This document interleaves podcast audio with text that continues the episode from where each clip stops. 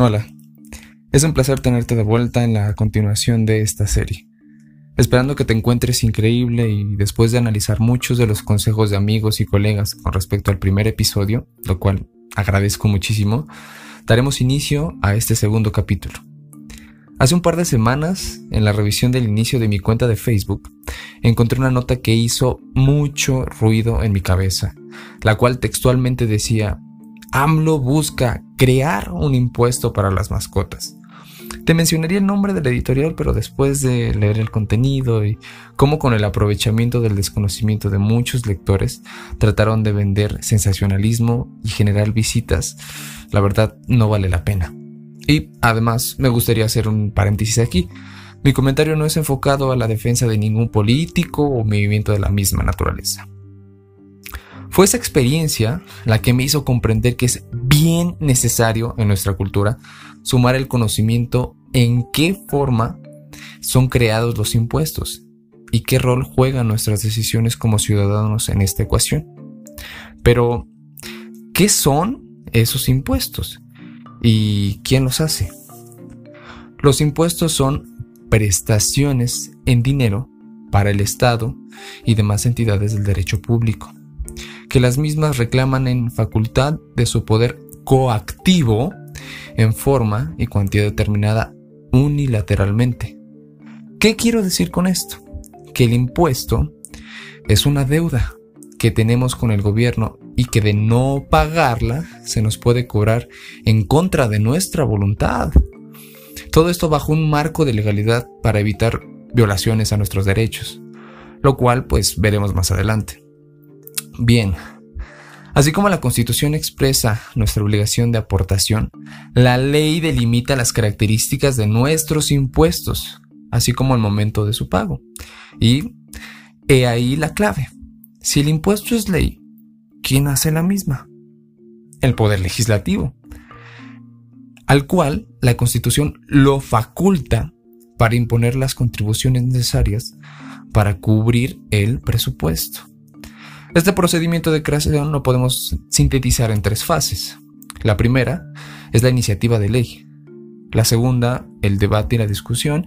Y la tercera, por último, la publicación e inicio de vigencia.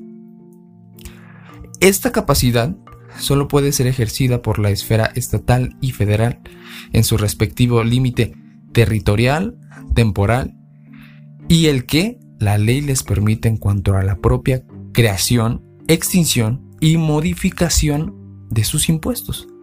Porque así es, tenemos impuestos federales y estatales que convienen en la misma en el mismo ejercicio que hacen exigibles nuestras obligaciones. A esto le llamamos coordinación fiscal. Hice énfasis en el rol que juegan nuestras decisiones como ciudadanos, ya que al hacer ejercicio de nuestra soberanía como pueblo, elegimos de manera popular a los servidores de la nación, que año con año delimitarán en sus posturas de debate, al momento de discutir la ley de ingresos y egresos, además de las accesorias de la miscelánea fiscal anual, el camino hacia donde avanzará la política fiscal y qué tanto impacto tendrán sobre nosotros. Si es que crean nuevos y abrasivos impuestos, o bien disminuye la tasa o la tarifa de los que ya existen.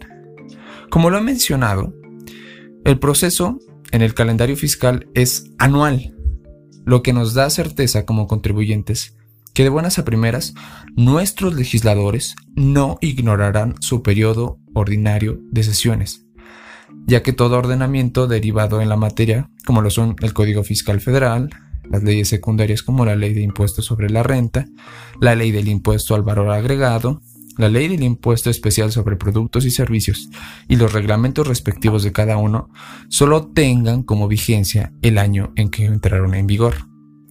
Esto significa que si para el primer día de enero del año siguiente no se ha publicado una miscelánea nueva, los conceptos exigibles anteriormente pierden ese carácter de obligatorios suena a una labor titánica.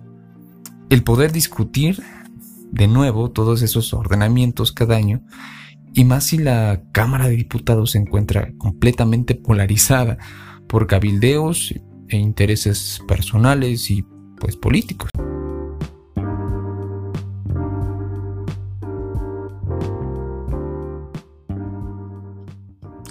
El Código Fiscal señala la existencia de cinco elementos base que deben contener el nuevo concepto y que grabará o graba una obligación, los cuales son el sujeto, el objeto, la base, la tasa o la tarifa. Algunos autores hablan de un sexto elemento llamado época de pago, pero para efectos de esta serie solo nos basaremos en la ley, la cual es la única fuente formal en la materia. El objeto es el acto, actividad o cosa motivo del impuesto, como por ejemplo recibir el pago de tu nómina. El segundo es el sujeto. Personas obligadas al pago del impuesto. Por ejemplo, en el caso del pago de la nómina, la persona que recibe ese ingreso, esa retribución por su trabajo.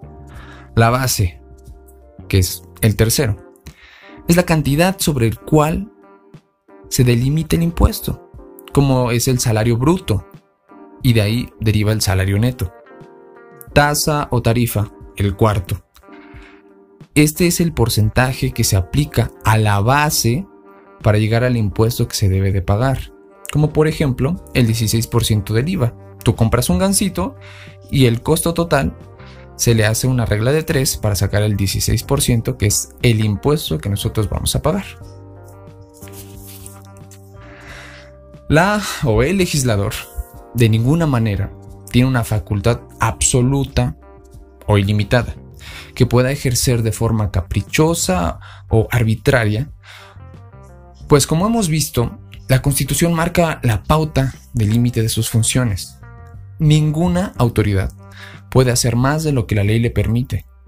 Así podemos observar que hay derechos en favor del contribuyente y que son vitales en el caso de la defensa ante alguna arbitrariedad, tanto a la exigibilidad del crédito fiscal, que significa lo, lo que debemos ante el Estado.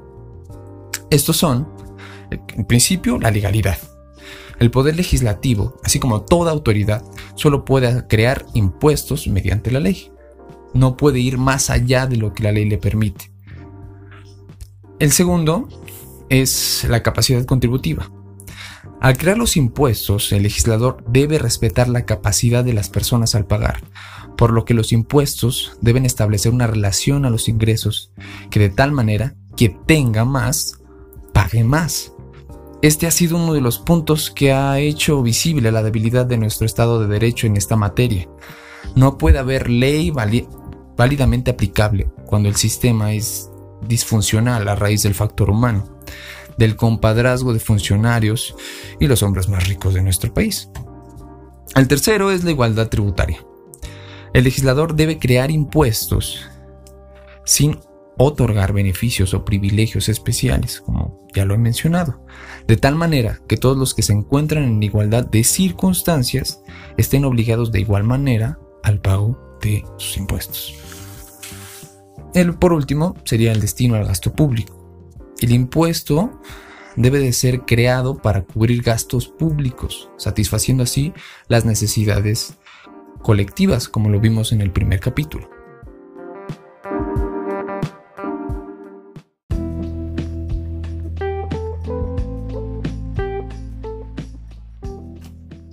De tal forma que la facultad del Congreso termina con la emisión de la ley, en la cual deben exigir cada año impuestos proporcionales y equitativos. A todo este proceso de creación lo podemos conocer como poder tributario. Una vez creado el impuesto, ¿qué sigue? Queda claro que por sí misma la ley no tiene eficacia de actuación. Es necesaria la intervención de los demás poderes mediante actividades relacionadas con la materia de los impuestos. El Poder Ejecutivo cobra y administra los impuestos, es mediante la determinación y el cobro de nuestra obligación con este poder que tenemos la experiencia directa con todo el sistema fiscal. Por su parte, el Poder Judicial interpreta las leyes y resuelve los conflictos que surgen entre el contribuyente y el Estado a la causa del pago e incluso en la evasión de los impuestos.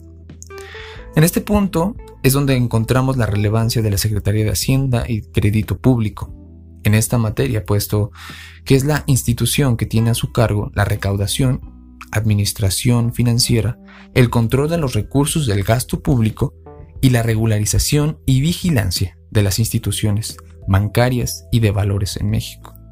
Se imagina todo ese poder.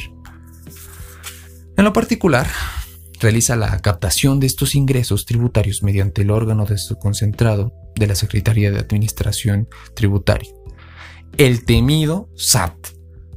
El SAT tiene la responsabilidad de aplicar la legislación fiscal y aduanera a fin de que las personas físicas y morales contribuyan proporcional y equitativamente al gasto público. También se encarga de que nosotros, los contribuyentes, cumplamos con las leyes establecidas en los impuestos, de manera que estemos fiscalizados y así facilitar e interpretar el pago voluntario de los impuestos. Pero, ¿y qué pasa cuando no pago voluntariamente? Pues ese será tema para un próximo episodio. Muchas gracias.